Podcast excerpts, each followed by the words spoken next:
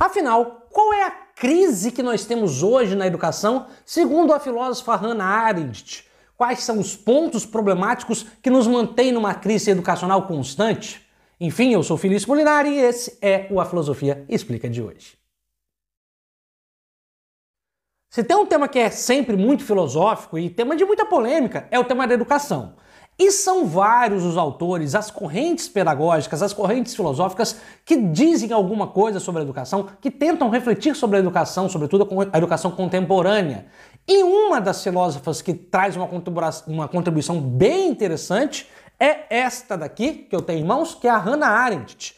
Tem um texto dela chamado A Crise na Educação, bom, o título já é bem evidente, né? Que ela vai ali narrar os principais problemas da educação contemporânea na visão dela. Para ela, a educação passa por uma crise e essa crise é extremamente problemática para toda geração e nós devemos ficar atentos a isso. Então, se você é alguém que trabalha com educação, você é um professor, se você é um estudante de alguma licenciatura ou se é mero curioso, na filosofia da Hannah Arendt, eu te convido a ficar nesse vídeo porque saber dessa crise é muito importante. E, falando nisso, quem quis saber dessa crise foi o João Marcos, um membro aqui do canal, que fez essa solicitação desse vídeo, né, do, do, da crítica da Hannah Arendt à educação, né, da, da crítica que ela faz à crise na educação. Então fica aqui meu abraço ao João. E se você também tiver um tema de vídeo, uma sugestão, você pode se tornar membro aqui do canal, tem mais informações aqui embaixo, e aí você dá a sua sugestão e aí eu faço aqui um vídeo para você também. Combinado? Mas caso você queira também trocar ideia, você pode ir lá no meu Instagram. Lá a gente também pode ter uma conversa mais tranquila, mais fluida, mais espontânea. Mas chega, vamos lá. Vamos então à obra da Hannah Arendt. Esse texto, A Crise na Educação, ele está presente neste livro aqui, que acabou de ser lançado no Brasil, inclusive, uh, que é o Entre o Passado e o Futuro, um livro bem bacana, da editora Perspectiva. Quem quiser adquirir, é só ir no site da editora Perspectiva e colocar o cupom a filosofia explica que já garante aí 30% de desconto nessa obra. Mas enfim, uh, nesse livro, o que traz vários ensaios da Hannah Arendt, escrito nos Estados Unidos, um escrito específico é esse da crise na educação. E aqui ela vai ser polêmica, bem polêmica, porque ela vai falar que tem um problema grave da educação, sobretudo na educação infantil.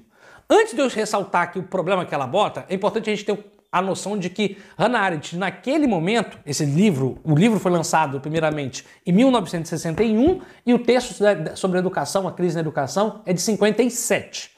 Mas ela já estava nos Estados Unidos. E nos Estados Unidos já estava bastante em voga os ideais da escola nova, uh, sobretudo aqueles ideais de John Dewey, uh, do escola novismo, do protagonismo infantil, uh, do fazer educacional, ou seja, a educação tradicional já estava, digamos, sendo posta de lado por essa nova educação que coloca aí a criança como também como um, digamos, ator central no fazer pedagógico. E é exatamente a isso que a Hannah Arendt vai começar a sua crítica. Hannah Arendt vai dizer que essa autonomia dada às crianças é um grande perigo, quando não uma própria aberração. Calma, eu não estou falando aqui que você tem que prender a criança, nem eu, nem a Hannah Arendt.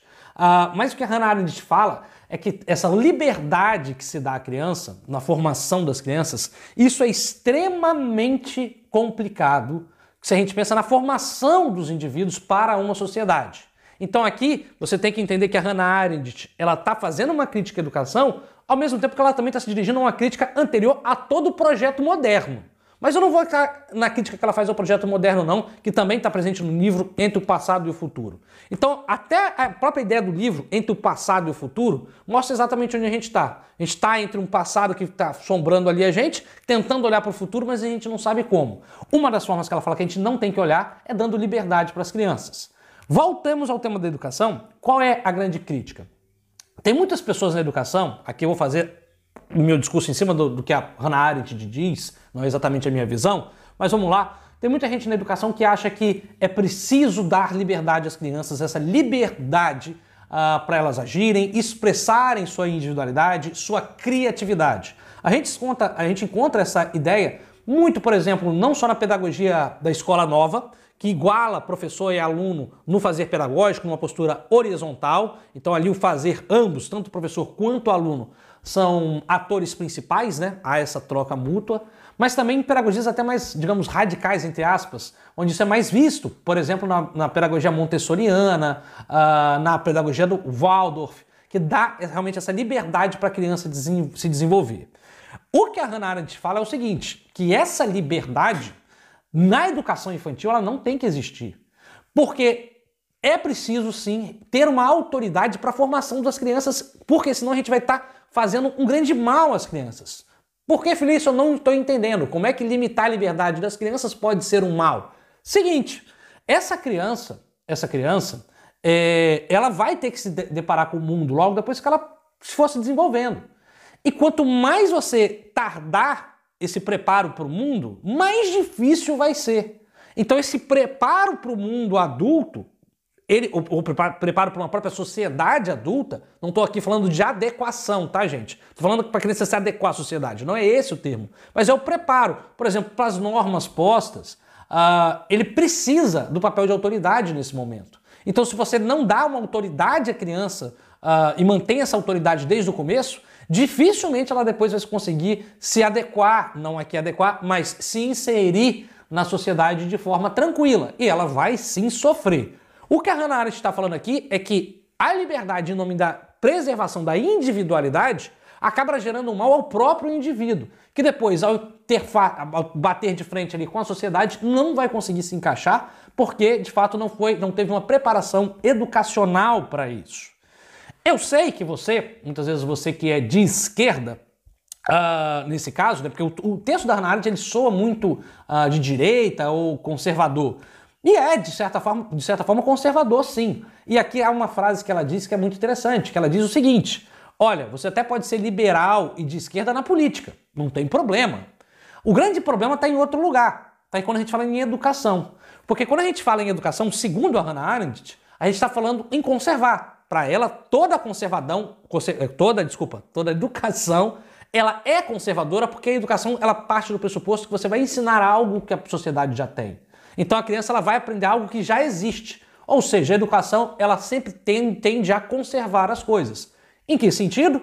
Por exemplo, você pega até mesmo uma educação, digamos, de esquerda progressista. Vamos ensinar aqui a, a história indígena, na, ou a história dos povos originários, para falar melhor, para um termo mais adequado. Bom, você está conservando aquela história e passando para a criança. Então a criança já está aprendendo algo que já existe. Ela não está criando algo novo. Então, do ponto de vista da educação, sobretudo da educação das crianças, nós temos que essa educação ela é sim conservadora. A gente até pode falar de uma educação revolucionária, uma educação marxista, depois. Até porque acho que aqui até o marxista vai, vai, concordar comigo. Você não vai criar uma criança revolucionária, uma criança com consciência de classe. Então não é bem por aí. Então acho que aqui a gente já tem um ponto em comum. A educação infantil ela tende a ser conservadora, sobretudo na ideia de conservar o poder de autoridade. Autoridade. Então isso não é só um papo de direita. Para Hannah Arendt, e aqui fazendo uma leitura até extrapolando a Hannah Arendt, eu acho que isso é importante, inclusive, para a pedagogia uh, marxista, muitas vezes, porque você vê que a ideia de autoridade, por exemplo, na União Soviética, inclusive também não só na, na, na União Soviética, mas nos países de, de cunho é, comunista, você tem essa ideia da autoridade do professor até hoje, então não vinha essa pedagogia da escola nova nos países de, de, de pensamento de esquerda. Então a grande crítica aqui que eu posso ver é que essa ideia da escola nova, não só da escola nova, mas também dessas pedagogias que prezam muito autonomia na educação infantil, ela é para Hannah Arendt uma aberração, porque você cria, faz uma grande maldade com as crianças, postergando um sofrimento uh, que ela vai ter depois. Mas não é só isso que a Hannah Arendt te fala.